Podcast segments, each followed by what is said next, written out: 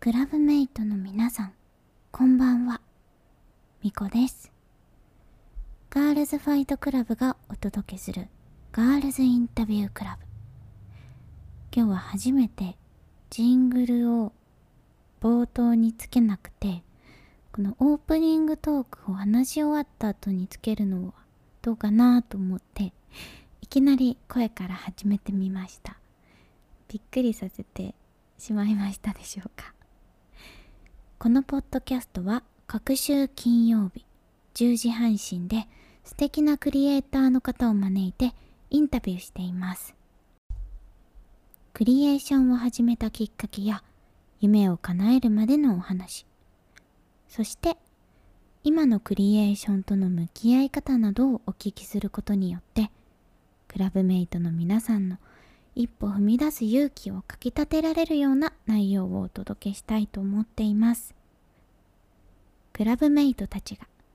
このポッドキャストを聞いて私も明日何か作っちゃおうかなと思ってくれると嬉しいです、えー最近 GFC が作っているものはですねライブですかねはいだんだんと日付が近づいてきました1ヶ月後ですね12月17日青山にある月が浮かぶライブハウス月見る君思うにて今年もガールズファイトクラブのクリスマスライブを行いますチケットの一般発売がね今日から始まりました私はというと毎日歌の練習を朝からしていますもうずっと「Hey スイスイクリスマス」って歌って我が家はクリスマス気分ですあの去年のクリスマス会よりも4倍ぐらい広い会場になるんですけどあともう少しでチケットがなくなりそうかなという感じなのでぜひドレスコードはピンクと赤あのラブリーな時間を過ごしに来ていただけると嬉しいなと思っています今年もクラブメイトコーラス隊を募集したんですちょっともうバタバタの日々の中なんとかやったんですけど6名のコーラス隊が参加してくれることが今年も決まりましたそれに加えて今年はなんとダンサーも募集しちゃいましたさすがにダンサーは来ないかなと思ってたんですけどなんと素敵な出会いがありましたちょっとこれから打ち合わせとかをしてどんなダンスをどの曲で披露してもらうかっていうのを決めていくので私もまだドキドキなんですけどでもすごく素敵なダンスを踊る方ではいそんなクラブメイトが登場してくれる予定なのでそちらもねドキドキですねすごい楽しみです皆さんも楽しみだと嬉しいです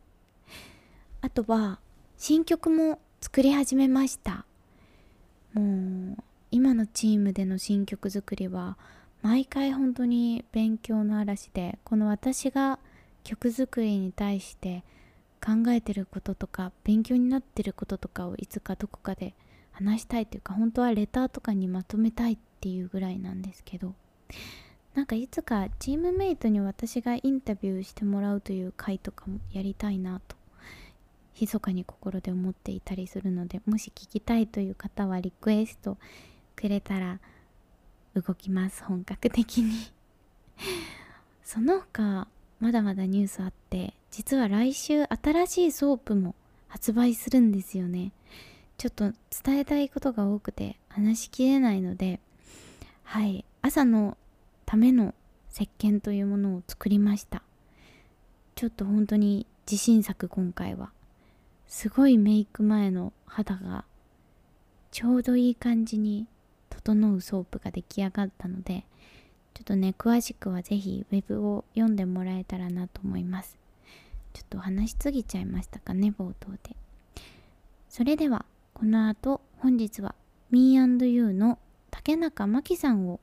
お招きしてお話を伺っていきます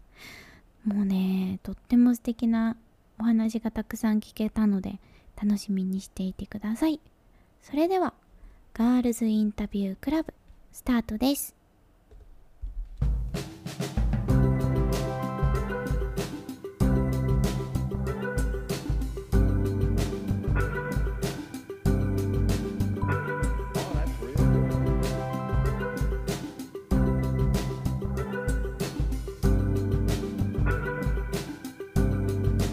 ガールズファイトクラブお越しくださりありがとうございます今ありがとうございます。日は Me&You の竹中真紀さんが来てくださいましたよろしくお願よろいししくおます。願いします。なんかいつもは多分マキさんの方がうん、インタビューとかされていたりとか、はいなん。か聞いていただいたりしたこともあるので、うん、なんか確かに私がインタビューするのがとても恐縮いやいなや気持ちいやでもすごい嬉しいです。いや呼んでくれて。私もすごくこうやってゆっくりマキさんのお仕事のこととかをうん、お話聞けるのが初なので、確かに。めっちゃ嬉しいですじゃあまずはちょっと私からマキさんのプロフィールを読まさせていただきます、お願いしまえー、マキさんは1988年東京都生まれの編集者新羅で働いていた時に同僚の野村夢と自分らしく生きる女性を祝福するライフカルチャーコミュニティシーズを立ち上げ2021年2人で Me&You として独立現在はメディアやコミュニティや本の出版なども行っているということでなんか Me&You のはい最近の主なお仕事とかってあったりしますか、す。Me&You はそうですね。あのクラウドファンディングを経て、はい、あのメディアとコミュニティをうん、去年かな立ち上げて、でそこでいろんな記事が読めたりとか、はい、あのイベントやったりとか、まあ、そういうこともあるんですけれどもあの日記文通っていううんうんあの本を最近出版して、おめでとうありがとうございますございます。なんかあの一応自分たちで完全になんだろうもうあの手探りで本とか作ったことなかったのうでーんあの意外ですそう意外となくって、はいあの私とあなた小さな光のためのあのうん対話集っていう、はいあの脇田明日香さんにあのブックデザインしていただいたはい本を刊行してちょっとそこからちょっと本にしていくっていうのにちちょょっとハマハマってて はいそれであの私とゆめさんで2人でニュースレターでやってたうん日記を交換するっていうやつを一冊の本にして、はいあっていうのがああれが本になったんですそうねなんです。あのお二人の文章すごい好きですあありがとうございます 嬉しいとかでもあのいろんなお仕事をやってるので、なんかあのクライアントワークのようなものもやってるので、はいあのルミネ荻窪さんの仕事だったりとかでは一緒あのにそう美子さんにもすごくはいちょうどね去年クリスマスそのうで時す期にねモデルとしても、あの文章も書いてもらってはいありがとう楽ござしいかまったです、ね楽しかったですねあれはいい冊子に参加させていただけてありがとうごうざいます。ん私マキさんのこの「万の季節」と書いて「マキ」という名前がうん、めちゃくちゃ好きでえー嬉素しい敵ない名前ですよねや私も自分の名前大好きなのでそうですよねそういやーなんか嬉しいおばあさんがつけられたって言ってましたっけあのねお母さんおが母さんかそうあの何情報だなんだっ私 けでもなんかあのあんまりこの字書く人いないから、うんこう無意識のうちにすごい季節に敏感でいたいみたいなあー素敵で自す分がいてだから結構最近ねなんか今もう秋と思えないぐらいの暑さだから、大丈夫ちゃんと季節四季を保ってくれよっていう確か気に候変動にすごい不安な気持ちになっ確たかりとかに季節って景色というか不思議なものですよねねえでも季節が移り変わってくれるから何か保ててるものとかあるありますよねああるなって私も思いますえみこさんはいつの季節が好きですかでも昔よりどの季節も魅力がわかるようになってえそれぞれ好きなところはあるんですけどうんうんでも夏はやっぱり結構好きですねそっかはい夏生まれまあ一応シーズ様をやそうってですよいたね のが影響してるのかもしれないんですけど、うん夏すごく好きですなんかできそうな気がするのでそっかでも確かにシーシーそうだシーズサマーをやってらしたから、はい私たちのメディアの名前もシーズあでそうですねそういうところもなんかすごいなんだろう シーズサマーのみこさんと一緒にやりたいみたいな 気持ちがありました。あのー私たちの出会い一番最初ってはい、覚えてますか一番最初は、はい、えシーズの前かなそっかいやわかんないあの私がもともとシンラっていうカルチャー系のメディアの会社ではい働いていてでそこでねあの美子さんいろんなお仕事を、はいあのもともと他の編集者とも、うんあのご一緒されてるのを見ていて、はいで書かれた文章とかをあのもちろん音楽はあのもう好きであのフェノタスの頃からわ聞いてたんですけれどあも、はいあの文章とかもすごく素敵で、えーでシーズンの時に書いてほしいなっていうので。うんなんかオフィスに遊びなんかオフィスで打ち合わせしたのすごい覚えてまあーしましたねす。ね、そっかああの頃も文章書いて書き始めてましたかね、っておエっッしゃってたセイ本をあそうそうそう。出したところでしたよねちょうど出したぐらいのタイミング。もうあの頃の文章とかでも今見ると気になるこあとそうだなんだらけでなんでこの語尾これなんだろうと かこのエッセイにこの硬い単語使わないでしょとかそうなん だ。なんかこう発信したいことはい。気持ちは変わらない部分もすごく多いのでメッセージングに対して思うことはないんですけどあそのメッセージングを表現するやっぱ言葉のチョイスーにうんうん全 然やっぱり成長ちょっとはできたのかなとそっか。思いますね。でもなんかすごくこう歌詞を書くことと、はい、あのまたエッセイを書くことって、はい、なんかどんな風に違うとか一緒とかあーあるんですか？着眼点を見つけ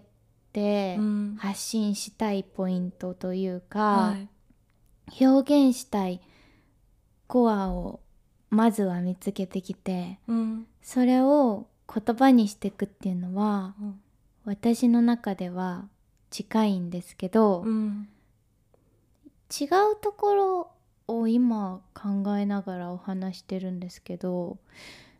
違うところで言うとやはり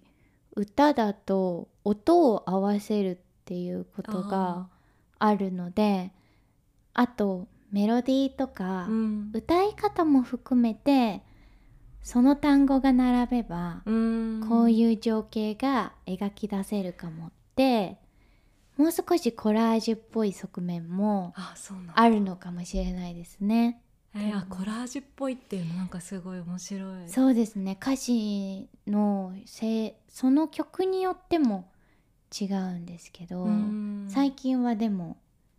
そういう感覚で歌詞を書くようにへーなりました歌詞って書かれたことないですかないないないえでも絶対書け ます、えー、か けかけるのかななんかうん今多分書けますそっか話聞きながらなんかやっぱ文章だとはい基本的に読むことってあんまりないかうんら、こう見るひ読む人は結構その文字の並びではいはいのなんかこう並びのああそういうこバとかランスみたいなのを結構見たりするのかなって思ったけれども、はいなんかこうで音楽聴いててやっぱりそのリズムにこういう音が乗ってて、はいっていうのでやっぱすごいグッと入ってくる感じがあるから、はいコラージュしてるってなんかすごいいいなって思いました。いやーそうで面白いですね、うんこのお話そう気になるなと思って、はいえなんかそのフェノタスの頃からまあ見てくださっていたとのことなんですけどはい、マキさんからとって私ってこうどんな印象ですかえー、印象はなんだろうすごくあのー私のパッて出てくる言葉として ははいすごくなんていうかまっすぐな、まううんん、あと、ま、真面目真面目ですか、うん えいいすごくそうなんなだん通った何かをすごく持ってる方だなってのはいつも思面って白いてはいだからなんて言うんだ言えばいいんだろうなんかすごくこうあのーガールズファイトクラブ始めてからは活動の幅もね、すごくはいあの広がってるけどでもなんか美子さんであることは全然変わってなくって なんかその通ってる感じがはいすごいこうなんかこうまっすぐな何かがうん流れてる感じがする。なって思ういやーそんな風にうん見えてるんです ね、はい、今のお話を聞きながら、うんうん、自分には何が通ってるのかあもうちょっと自己分析していきたいなと思いましたあ真面目。 そうでも真面目なんですよねうん、なんかすごいそれはわかりますとか言ってすごいこうなんか少しのや何か一緒に仕事する時とか。はいなんかこうやり取りの中ですごく一個一個に対してすごく誠実になんか向き合ってくださってるのが、なんかこう伝わってくるとでものです。できる時とできない時はあります ありますよ人ね間なので、はい、まだまだ修行中です修行ね。でも真面目なのに時々たかが外れたかのように、うん突拍子もないエキセントリックなことをしでかしたりもするタイプなんですよ。中。はい。なので結構不不思議なバランスなんですけど、気になる。 はい、今日はマキさんのお話をゆっくり伺うということでちょっと冒頭で自分のことを気になってしまってはい。聞いてしまいました がこの後はゆっくりマキさんのお仕事のことをお聞きしたいと思います。はい。 GFC ここからはマキさんのお仕事についていろいろお話を聞いていきたいと思いますまず最初になんですけど編集のお仕事に就きたいなって初めて思ったのっていつなんでしょうかえー、そうですね。なんかまず編集者っていう仕事ってはい何やってるんだって感じするじゃないですか。しますそれもお聞きしたいなと思いましたねなんか私はあのもともとやっぱすごくあの雑誌が大好きではいはいであの小学生ぐらいの時もなんていうか日々の楽しみがなんかあの頃って今みたいにスマホとかでいろんななもの見れなかったから、はいなんか毎月発売する雑誌のことだけが楽しみで、まあファッション誌とか、はいちょっと背伸びしていろんな、まあオリーブとかも読んでたし、うんなんかあのまあキューティーとかジッパーとか、はいそういうのなんだろう発売日をカレンダーとかにメモしてはいでもうすぐに可愛い見に行ってではもいちょっとお小遣いとの兼ね合いで毎月全部の雑誌とかを買えないのそうででちょっと銀なんかこうめちゃめちゃ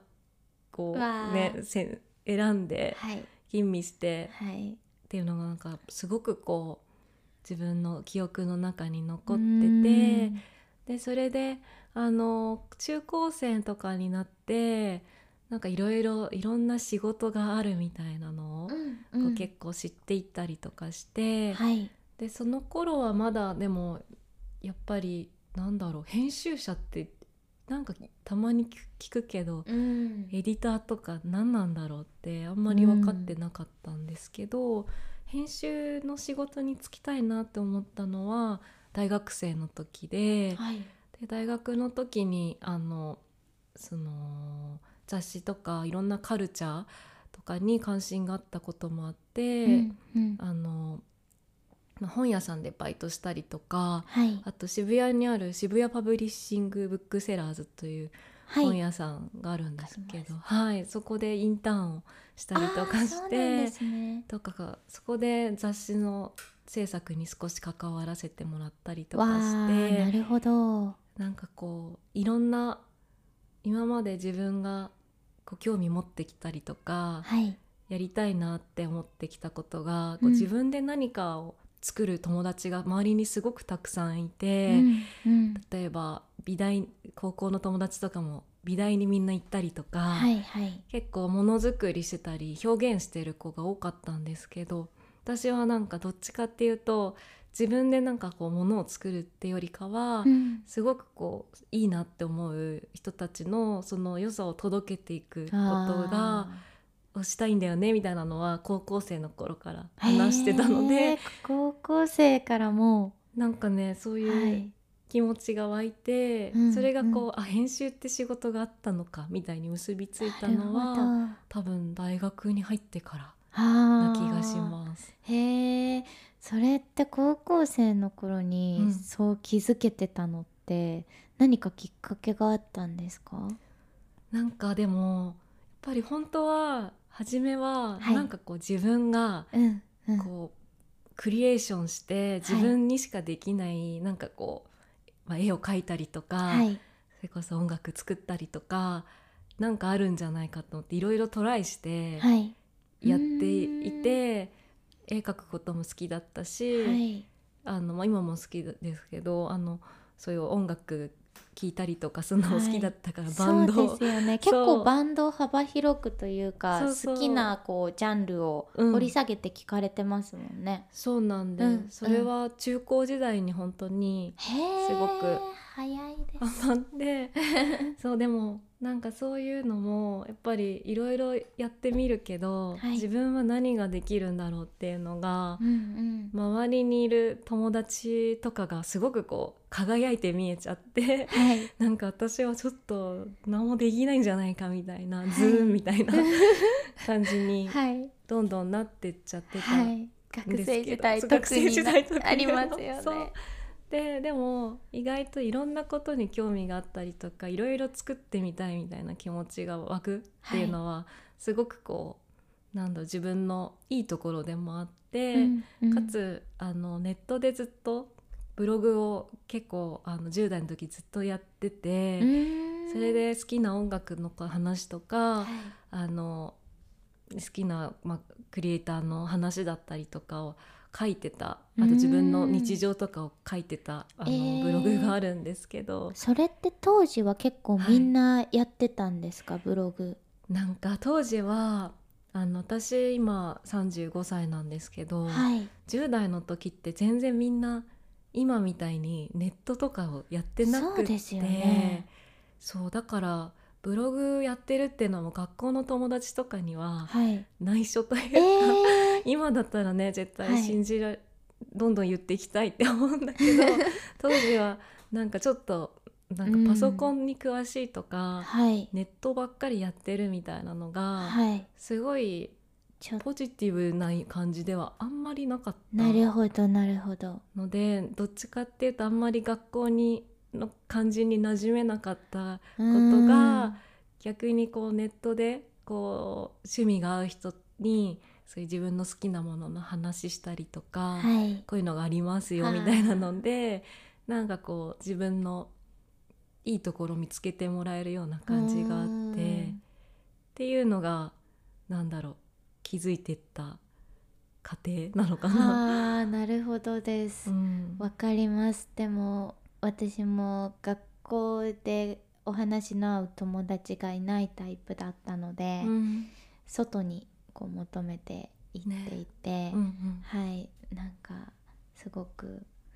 ネットとかはそこまで使ってたわけじゃないんですけどなんか前その話もあの私がやってた「シーズっていうメディアで、はい初めてみこさんにあの文章を書いていただいた時にもその女友達って特集をやっててそうでしたねそうそこであのーね学校の恥なしとか、は馴染めなかったっていう話とか、そこで出会ったこう動いて自分で動いてってあった友達たちうんのわあ話をすごい覚えてますす。ごい覚えてくださってる、うんでもなんかその話の合う友達がいないっていう感覚って私は地方出身だから、うんこう抱いてるのかなという気持ちもあったんですけど意外と東京で生まれ育っていてもそう思うことはあるんですね。そうやっぱり、うん、意外意外とというか私も雑誌とか見てると、はい、東京ってやっぱりすごくいろんな、あの面白いことをしてる人がたくさんいる場所だみたいなうんイメージがあって、で東京に住んでるから多分足で動いていけばはい、そういう人に会えるような場所に住めてたってことあると思うんですけど、はい、なんかこう学校とかなんかこう自分が置かれた場所みたいなとこで言うと、うんやっぱりなかなかうんなんかこう雑誌で見てるようなこう自分こんな人と出会えるかなみたいな人だけではなくって、まあ、うんいろんな趣味を持ってる人がいるから、うんうん意外とそれは場所がそんなに変わんなかったりもするのかなとな思ってるほど、まあね、自分自身は結構引っ込み思案で。うんうんあんまりこうどちらかというとおとなしいタイプであんまり自分から誰かのに会いに行ったりとか、うんなんかこうなんかこう表現したりとかはい、っていうのができないタイプだったこともあったので、結構なんか鬱屈とした気持 ちでこうくすぶった青春時代を過ごしてた感じがします。なるほど そうなんだうんそう同じなんだなと今話を聞いていて思いましたねねえそんなきっかけで編集のお仕事をつきたいなって思うようになったということなのですがはいそこからどんな風に実際に編集さんになっていったんですかはい、あの大学生の時はあの編集って仕事を知ってなりたいって思っていろんな出版社をあの就活の時に受けたりもしてたんですけれどもあー出版社確かそうなんですでもその時もなんかあんまりこう真面目な就活生じゃなかったこともあって なそうなんですかうんどうだろうでにもすごい真面目な就活生ってなんだろでもすごいどうだ真面目でもあったのかななんか結構こう、ね、どうやったらなれるかなって思っていたけれども、う、うんなんかこうなんでそれがしたいのかっていうよりかは就活をするにつれてなんかこうその会社に受かるためにみたいな感じにだんだん目的が逆転してきてしまって、こ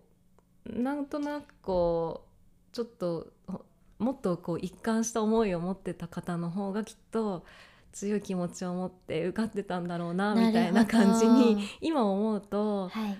まだそこが固まりきってなかったような感じもあって、はいでそういうのもあっていろいろ就職先を受けてた中で受かったのがあの広告系の会社のうんうんデジタルの,、あのウェブとかそういったことをやるような会社で,、でそれはは私がや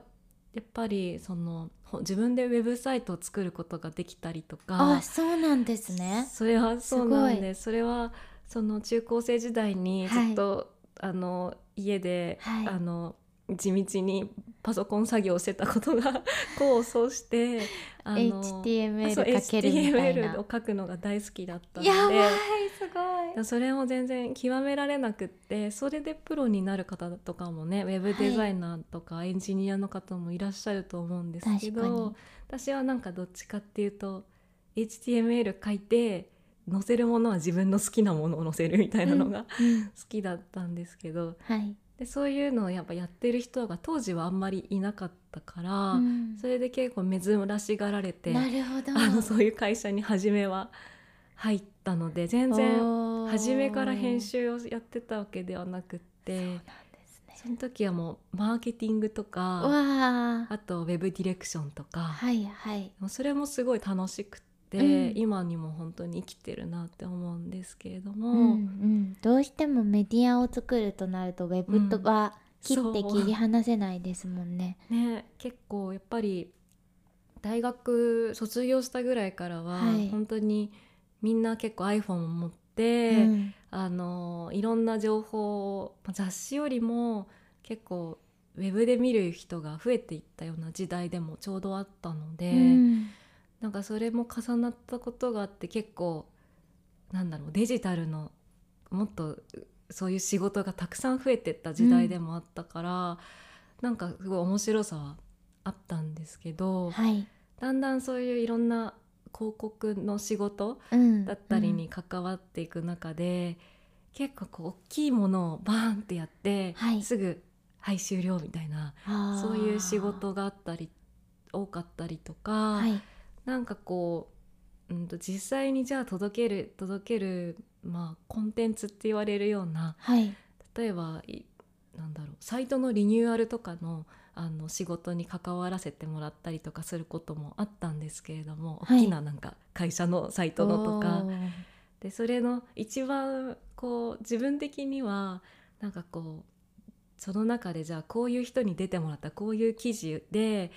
こういう人に読んでもらってみたいな、んんそういうところがすごく大事だと思ってたけれどもはい結構そういう大きい会社の大きい仕事みたいなのをしてた時に、うんあそこはそんなこだわんなくていいからみたいにななんか細かいところになればそういうところに関しては結構あタッチしなくていいみたいにはいなることが多かったのがちょっとなんかあれってなってきてしまって。なるほどで自分はその時は仕事で書いたりとか記事作ったりとかは全くしてなかったので、うんあのでもそういうモヤモヤが出てきたので、どうしようかなって思ってた時に、はいやっぱり自分が本当はそういう音楽とかアいートとか、映画とかいろんなカルチャーに自分はすごく救われてきたんですけれどもなんかそれに関わる仕事がもう一回チャレンジしてみたいっていうのが同時にうんやってきてなるほどでカルチャーとあのき記事記事というかコンテンツの編集だったりがやってみたいなっていうのがちょうど重なったタイミングにシンラという会社が、はい募集をしてたのであのともあのネットで知り合って友達になった塩谷舞ちゃん という、塩谷が、塩谷と知り合って塩谷になんかレコメンドしてもらって、はいそれであの入社したっていうそんなつ経なが緯りがそうなんですすそごうい塩です谷に結構本当にそこで信羅入んなかったら多分今みたいな仕事はしてなかったと思うのでそうなんだうんなるほそうどなんで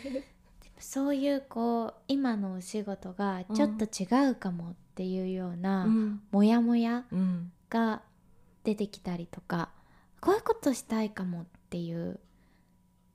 もっとやりたいことみたいなものを浮かんできた時ってあこういつも向き合うのにうんどう整理するタイプですか、なんか時間をとってメモとかするのかもう頭の中で考えるのかあーあーなんか私はもう頭の中で考えるのが苦手すぎて、へーなんか頭の中にいろんなものが散らわってるとすごいこう、あうーみーたいななんか体調が悪いみたいになってってしまってへでーなんかこう全部、まあ、紙なのかスマホなのかわからないですけど、何かに書き出した上でうん整理したりとうかん、おーあと私本当に表とか作るのもめっちゃ好きなので、はい結構スプレッドシートとかに書き出したりとかをよくやってて気になりますそれどんな、私何でもねスプレッドにするのが好きで。何でもって例えばどんえな、なんかね最近は最近別のインタビューそういう仕事に関わるインタビューのいただいたは時に、はいあのちょうど話してた時にあのそのインタビューではお話ししなかったんですけどその後に思ったことでうんなんかよく好きなことを仕事にとかは得い意なことを仕事にとか言うけど、なんか好きとか得意以外にもっとあるんじゃないかって思ってそうですねなんかこ本当う、にそうだな、ね、あと自分がやりたいとか、はいあの得意じゃないけどやってみたいとか、はい本当はもっとなんか細分化してるはずだって思ってちょっとこれは腰を据えて考えなければって思って、はいあの Google のスプレッドシートを開いて、はいちょっと分類してえー、何かそこにはどういうワードが載ってくんですかえちょっとそのあ気持ちをスプレッドシートってあれですよねエクセルの表みたいな方ですよねそうそう Excel の表あれって数字を計算したりとか、うんなんかそういうものに使うイメージしかないから言葉とかそういう気持ちを整理するのにはどちらかというと私はメモ帳とかワード的なものを使ってきたので、そうそう気持ちが表になるって近いものでこうまとまるみたいなあなんかそういうことですかそうなんか私もあの、ね、全部をスプレッドにしてるわけではなくないん だけどなんか特に気になったこととかを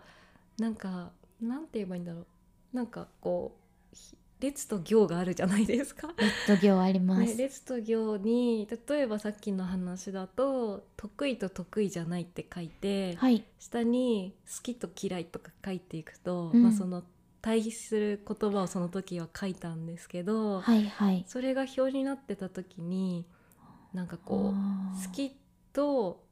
得意もあれば嫌いと得意もあるなとか、はいはいなんかそういう掛け合わせがすごい見えてきたりとかしてあーなるほどでそれをの右の列とかにじゃあ自分にとっての好きかける得意は何だろうとかを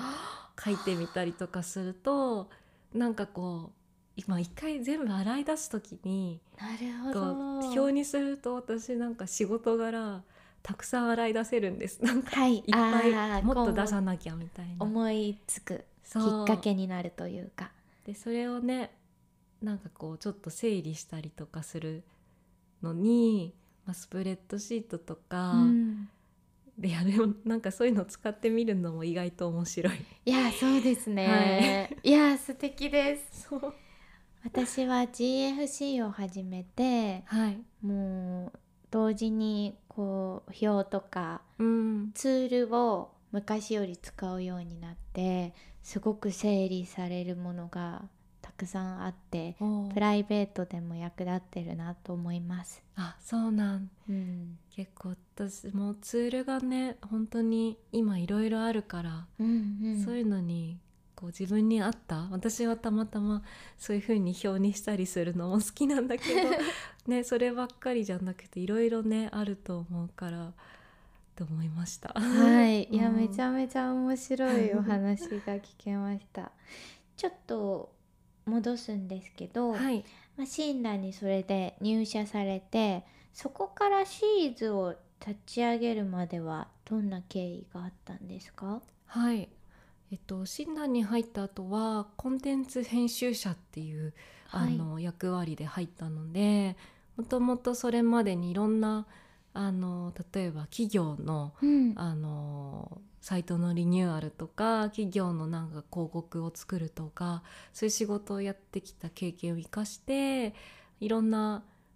あの信羅でも企業のメディアの立ち上げとか、はいはい。そのメディアの中の記事を作ったりとか、うん、そういうところからスタートしていってたんですけれどうんも、うんまずそこでゆめさんと知り合って、うんでゆめさんは私よりも長く信羅で働いてそうだってたんだ。はいで信羅ネットの編集者だったんだけどゆめさんも広告業界出身っていうことも実はへーあったので信羅で結構いろんなそういうクライアントさんのお仕事企業のなんかメディア作ったりみたいなのを一緒にやってて、なるほど。それでもうすごく仲良くなってへーでも深夜まで本当2時ぐらいまでうわずっーといや働いててあのすごい。結構ラーメン とか食べながら深夜に、はいあのビールとか飲みながら、はいなんかちょっと大丈夫かな我々の人生はみたいな話あーをずっとしてて、はいちょっとさすがにその時20代後半だったんですけど体が持つのかみたいない感やじーにそうですよね仕事はすごい面白くてはいやりがいはあるんですけど、はいこれでどうなんだろうとか、いやまあ、そういう仕事に対する疑問も持ちつつもあと結構20代後半のあるある言われる言葉ではい「え結婚とかしないの?」とか、はいなんかいろいろそういうのがすごく増えてきちゃっうて、んうんでなんだろう別に結婚しないするとかってなんか誰かが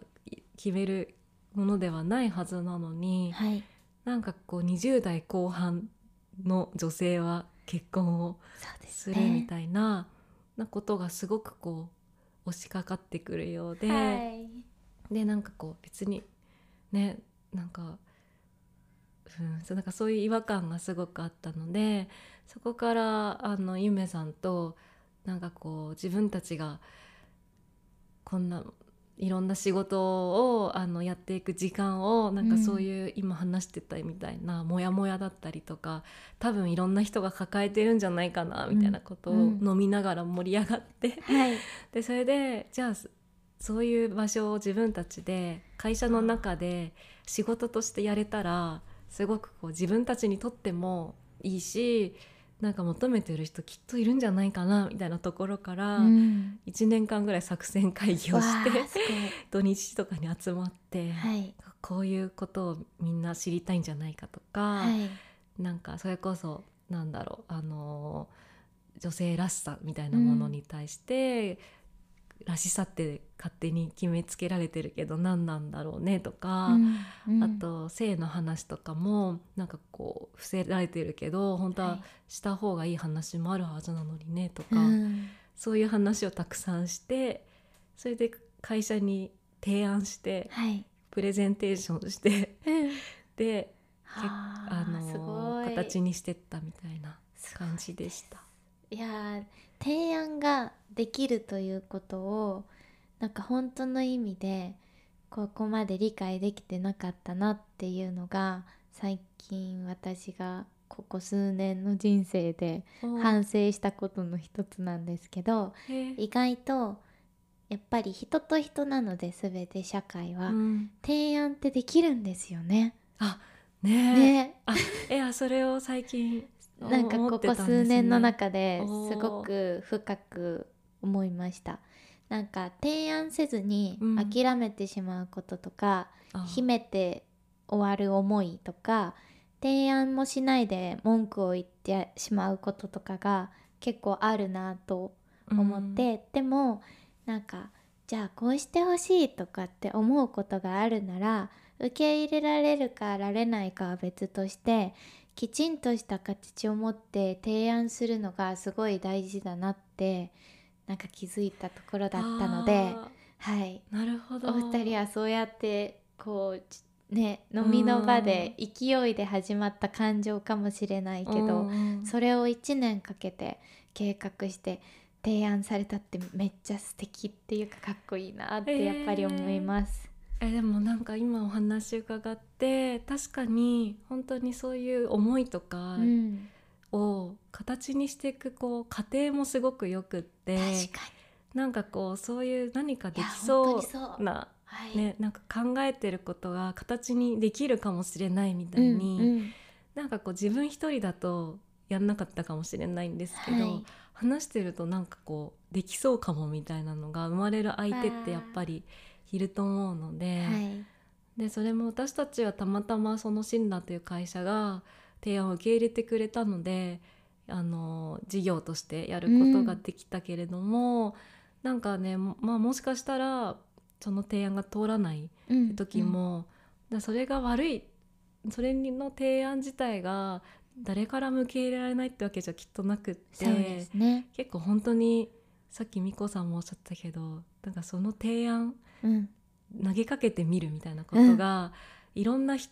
人が人と人がねいるから、はっい、ていうのはなんかすごくこう自分も結構希望が持てるような、うん、まあシリーズ立ち上げたことはそういう部分があったなっいてや思いまーす。本当に、うんちょっと話変わっちゃうんですけどそのゆめさんとうんうん初めて会った時って、はいなんかそういう運命を感じたんですがこれだけやっぱりその同性同士で二人三脚でやっているってあーすごくレアで確かに奇跡なことだと思うんですけど、うんビビッとくるものはあったんでしょうか、でも私はなんかその診断入る前に、はいからゆめさんのツイッターを見てて確そうなんかだうん、そうですねなんかあまあでも信羅の人っていうので多分認識してうんうんて信羅、に入りたかったのであの記事を作ってる人かみたいな感じなでるほどフォローしていてで自分自身もなんかそういう魅力的な人を、うんあの探すのが結構好きなので、はいなんかそういう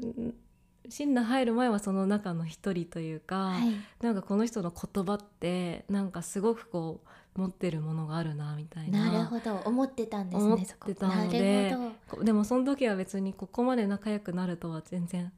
思ってなかったけれど も、でも惹かれるものはあっうんた、そうですねやっぱすごい光ってる感じがしておなんかこう入った後もあのでも入った後は本当すごい友達みたいにまはあいいろいろ本当に彼女とは関係がすごく変化していってるので、あーあと今はもう友達って感じではやっぱなくて。へーあ友達でもあるけどけどどっちかっていうとやっぱり一緒にき会社をやってるパートパートナー感が確かに強いなって思いいやますし、ーいいですね本当に羨ましいというかもう素敵です映画のようないやいや、はいでも人生の喧嘩とかしてるんで奇跡いやーはいもう喧嘩も喧嘩でき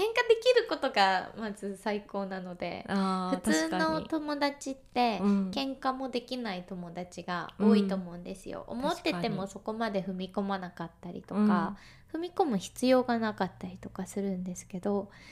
やっぱ喧嘩できる関係ってすごく、まあ、ししたいわけではないですけど、うんうんうん貴重だなって確かに、思うので、ね、自分のね思ってることとかをこの人には伝えて大丈夫なんだって思えるから多分、うんあのなんかそういうね圧力とかを、そうですこねう本当うに、ん、なんかこう受け入れるようなっていうのはなんか一つあるかもなって。そうですよね、うんそんなゆめさんとはい Me&You をうんうん、設立されあのー、Me&You はどんなことをしようっていうことで設立されたんですかで Me&You はあの私とゆめさんが会社作る時にそれぞれあの持ってきた名前でたまたま2人とも挙げてたので、すごいですよねそれこれにしようって結構すぐなったんですけれども、まあ、シーズンの時はあの自分らしく生きる女性を祝福するっていうのでなんか自分自身が自分たちが女性として生きていく上でこういろいろ感じる違和感だったりとかう考んえていきたいことを起点にしてったんですけれども、でちょうどあのシーズがあの更新停止っていうことにあの会社でやってたのでなってしまったこともあったので、はいこのタイミングで独立しようってなって Me&You っていう名前で会社にして今はやってるんですけれどもで私とあなたっていうところがなんというかあのあ間に「&」っ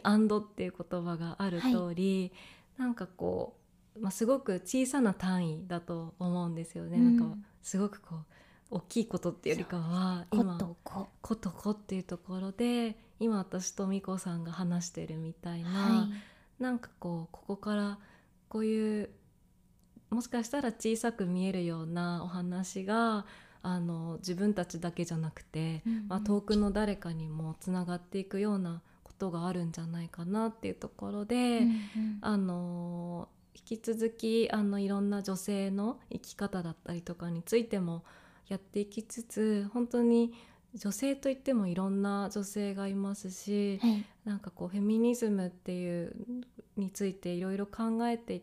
た上でも本当にかんあのただ女性の生き方をって言ってるよりかはもっとこう考えていくべきことがいっぱいあるんじゃないかってところにうんまあ、すごく気づかされたので、まあ、本当にいろんなこと子がこうどうやったらあの子と子で生きやすく生きていけるかなっていうことを考えていろんな方法で考えていきたいみたいなそそんなことをやってす。ます。なるほど。はいこれからあ今マキさんが Me&You でなのかそのマキさん個人としてなのか なんか目指してることとかってあったりするんですかそうですねでもあのまだ Me&You は立ち上げてあの今んもうすぐ3年ぐぐらいかな。であの会社っていう形にしてまだ1年生なのではい本当に手探りでやっていてで今はあの社員も1人入ってわーでスタッフ含めて全員で5人でやったりしてるんですけれども、は本当にやっぱりすごく大きなこういう野望があるみたいなってよりかは、 はい結構こう小さくか叶えていきたいことみたいなのをたくさんメモしていてなるほどでその中でまあず「ー Me&You」に関してはやっぱりもっとあのいろんな人たちに届けられるようにあのメディアだったりとか本とかうん自分たちの仕事をどう、あのやっていけるかなっていうのを考えてますし、うんうん結構こう5年後にこうとか10年後にこうってよりかは、はいそういうリストを大切にあー今私とか私たちにとってこういうことがちょうどできたらいいんじゃないかみたいなことを、こう長く続けていくってことが一番の目標でもあるので、その中でどう小さく叶えていくかみたいなことをちょっうと、んはい、目指してやっていきたいなと思ってます。今聞いていて大きな会社とかだと、うんやっぱりみんなが同じ目線にするために大きな目標を掲げることってすごく必要なことだったりするのかなとうんうん思ったんですけど、でもその大きな目標があるとその目の前の気に留めたいこととか、うん大切なことに思えるようなこととかは一旦置いておきながら、うんその目標のためにやらなきゃいけないことってやってたくさんの人は確かにまとまりやすいかもしれないですし、同じゴールに目ざ向かっていけるのかもしれないけれどでもマキさんとゆめさんみたいにその時々で感じることがあってそれが対話ができてしかもお二人の中でそれが共通でうん気になるものがあったりっていう関係性の中でその小さな目標を叶えていくってやるとなんか最終的には本当にそれが一番家庭を飛ばして目標を作るよりも、うんゆめさんとまきさんらしい本当に2人にしかたどり着けないどこか に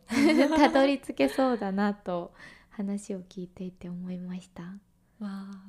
でもなんか私もあなたもやっぱりずっと変わっていくものだしそうですねで世の中もね社会もやっぱずっと変わっていくものだと思うのでうん、その中でこう忘れてはいけない軸みたいなものは、まあ、しっかり持ちつつも結構変わっていったりすることには、なんか抵抗を持たずにやるっていうのもあるのかなって思いました。そうですね、うんちょっと最後になっちゃうんですけど、はマいキさんが編集のお仕事をしていて一番楽しいなって思うところを教えてもらえますかはいそうですねでもあのもともと自分が学生時代にこうブログとかでこう少しだけ届いたなんかこう好きなものとかいいなって思うものがそれを知らなかった誰かに届いたっていうこう喜びの延長がに結構あるなって思っていて。うんやっぱりあのいろんな人と人を結びつけたりとか人と物を結びつけたりとかそういうことができる仕事っていうところがあの、はい一番魅力かなと思うので、うんなんかこう自分の仕事がきっかけでこうあ届いたなって思う時とかに楽しさを感じるなと思います。なるほど、、はいやー編集のお仕事の魅力が今日は少しクラブメイトのみんなに伝わったような気がしますなんか記事を読む時とかにね、い、あのマキさんみたいなお仕事をしてる人があ何を考えてうん作ったのかななんてことを頭に浮かぶだけでもより楽しめるんじゃないかなと思いましたたくさんお話聞かせてくださりありがとうございますありがとうございます。 GFC ここからは活動報告のコーナーです毎回ゲストさんからおすすめのガーリッシュなあれこれを紹介していただいているんですがまきさんも準備してくださったということではい。まず一つ目から早速教えてくださいはい、一つ目は、えーコラージュアーティストのはい、アリア・ウィルヘルムさんです。えー、インスタグラムアカウント名はアットマーク ALI が何個だろう愛がね12345五個。 I が5個 AALIIIIA です かねはいはい。ですですね。あのアリアさんは、あのもともとあのルーキーっていう雑誌、はいサそれビこちゃんそのあの大学の時に働かれてたっていはいはうい本屋さんで、 SPBS。はい、私はルーキーをゲットあしそうましなんた。だ。わあ、やっぱルーキーってすごいなんかこうかっこいいなって。そうですね。ねあの会った時私もすごくなんかこう影響も受けたしはい。あーでも今でも机の目の前にルーキーの本置いてあるんです私けどもですあー。あの先前回のゲストに来てくださったフォトグラファーの心さん、うんうんもルーキーがルーツだっておっしゃっていあて、そうなんだ、はい、すみごんいなじゃ結ん構れ連続でそうです。ルーキーはやっぱりねえバイブルですねバイブルなんかこのアリアさんはもともとその雑誌のルーキーのコントリビューターで、はい。あの作品を寄せたりとかされてなたるほど方なんですけれども彼女のあのが最近毎年かなカレンダーをはい。あの販売してて。へでえ彼女自身の作品もあるんですけれども彼女の周りのいろんなアーティストたちうんうんの,、あの毎月違うアーティストが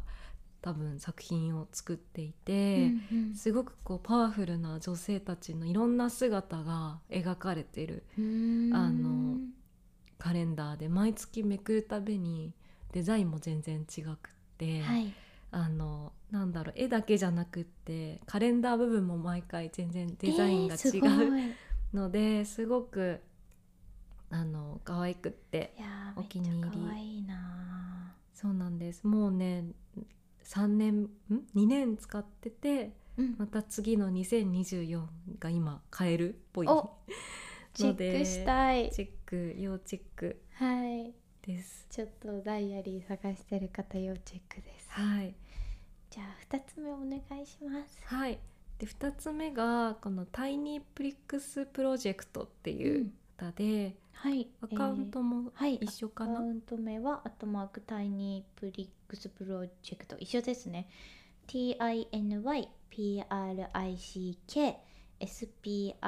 TINYPRICKSPROJECT でタイニ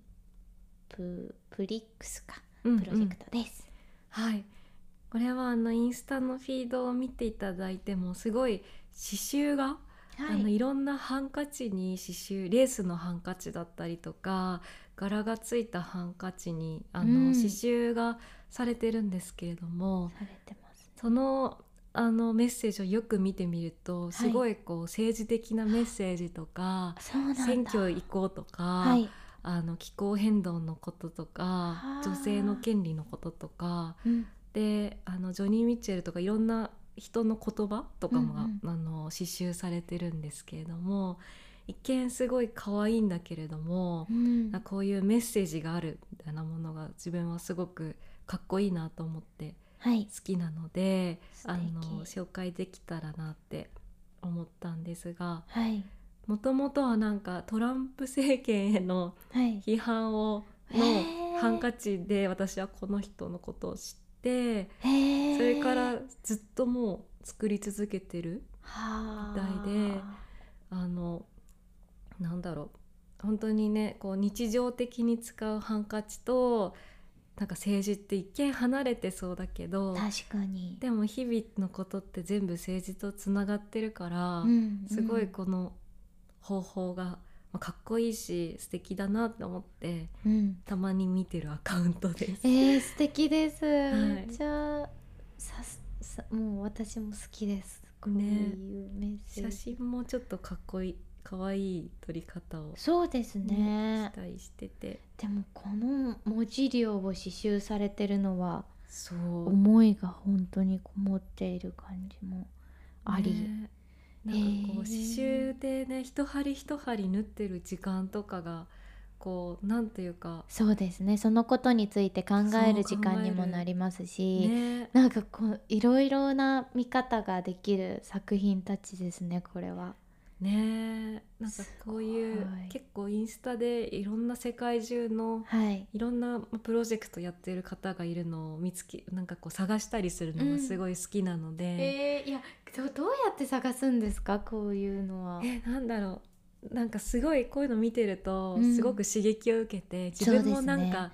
やりたいって気持ちになれるので間違いないそういうの探したいって気持ちの時に、はい、まあ、例えばいいなって思ったプロジェクトがあったら、いその方がフォローしてるものとかをめちゃめちゃゃこ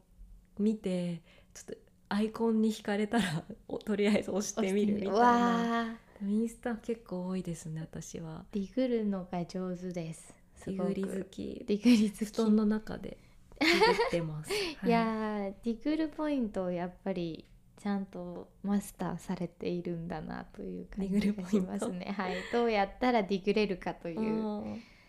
でもォロ自ー分ランをの見るか確かに自し分たの、ね、ことないかったです。そう心に身を任せて結構意外とアイコンではいはいあの出押会しいてですみよるね。うんうんいやそういう惹かれるものきっとありますもんね。ね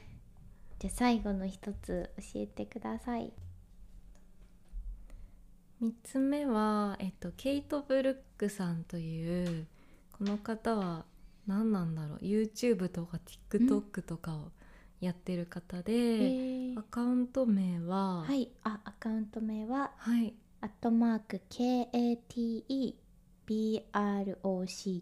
アンダーバーが2つですね2つかな2つかな3つか な何個か押してもらったら出るかも多分でもその前の名前で出そうなケイトうんブロックで、ケイトブロックはいうんだでけでも出る2つな気がするあ2つか多分ありがとうござい ます。で彼女は私なんかこの全然私 YouTube って見なかったんですけど、はいあのここ1年ぐらいでこうリラックスしたい時に意外とはい YouTube は心が無になる無に無できるですね そうわかりまこす とが分かって、はいで結構いろんなユなんなんだろう YouTube っていうといっぱい文字が載ってたりとなんだろう赤とか黄色の文字が載ってるみ たいな。テロップですねテロップそうそういうあとテンションが高いみたいなはいイメージがあったんですけど、はいやっぱ世の中にいろんな YouTuber の方がはいいる、ということでもちろんミコさんの YouTube とかもすごいリラックスできるタイプの,、 あの YouTube だと思うんですけど、はいでケイト・ブルックは多分 YouTube で見つけた方で、うんうんカナダの方なのかな、で彼女の、まあ、インスタというよりかは YouTube が私は好きでよくはい見ているんですけれども、あのすごいね服とかも可愛くって、うんあのユーズドの結構かなり安い服の着回しうん、へえをあのすごいしていてその素敵コーデもすごい可愛くってはいいろんなすごく、まあ、ボーイッシュなスタイルからかわいいそうちょっといろんなスタイルをやってるのも可愛いしはいあとこの人の YouTube とにかく緩くて なんかご飯作りますとか言うんですけど、はい全然なんかこう気合が入ってないあんまり映えないはいあのご飯とか作ってくれてすごいはい安心したり とか、いいですねそうでなんかあと48時間ソーシャルメディアデトックスをするような動画だったりとか、はいへ学生の方かなと思うんですけど、はい結構日常生活の、まあ、Vlog なんだけど、うんうん結構ね緩くて、うんうん あこれでいいんだなってなんか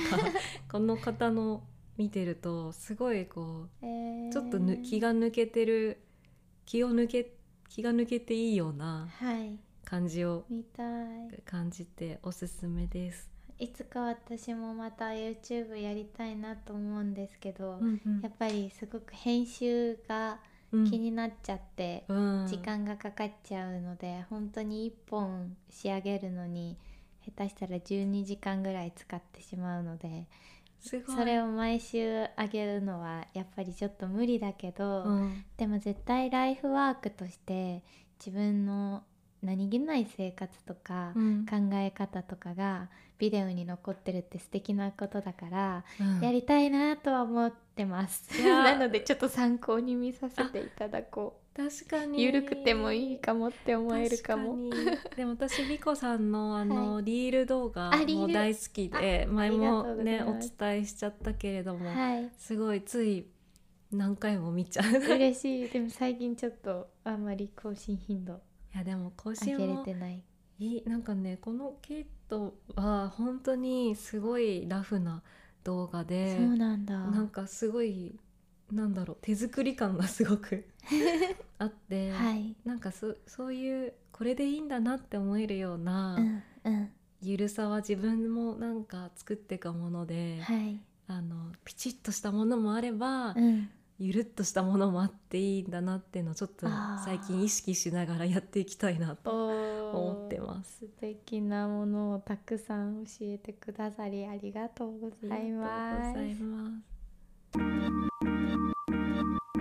GFC あっという間にお別れのお時間になりましたが、はい。い今日はいかがでしたか？やーなんか本当にもっと話したいなっていう時間で、はい、なんか改めてこう自分のいろんな話聞いてくれて自分のあこことここが結びついてたのかとかをうん話しながらちょっと改めて思い出したりとかしてあ嬉しい時間でした。あーそう言っていただけてとても嬉しいです。私はなんか、うんその初めてシーズでお会いした時とかもそうですけど、やっぱりなんだろうなシーズ始まった時も見てたしでもあんまり私はそういうなんだろう社会的なことを考える環境が周りになかったりとか、うん大学に行ったりもしてなかったのでシーズが初めてそういう自分にリアルなものとして社会的なことを考えるきっかけをくれたりとかしていて、うんなんかこう自分が話すのがちょっとちょっと恐れ多いというか、うんうんあのお会いするのとかも結構緊張していた感覚があったので、あそうはい、でも少しずつはい時々プライベートでご飯行ったりとかして、あのすごい嬉しいなと思ってたんですけどこんな風にだからがっつりお話ができて今日は本当に嬉しかったです。あなんか嬉しさ が今嬉しさで満ちてますい。やー本当に良か ったいい時間になりました。ありがとうごこざいちらまこす。そです、えーガールズインタビュークラブではお便りをお待ちしています番組の感想やゲストのリクエストこんな話を聞いてみたいなどなどポッドキャストアットマークガールズファイトクラブ .jp または概要欄のメッセージフォームにお送りくださいそれではクラブメイトの皆さんとはこれからもガーリッシュなものに元気づけられてラブリーに日々を生きていけたらと思っております今日は主催のみことゲストにまきさんが来てくださいましたありがとうございました。本当にありがとうございました皆様が良い週末を過ごせることをお祈りしておりますそれではおやすみなさい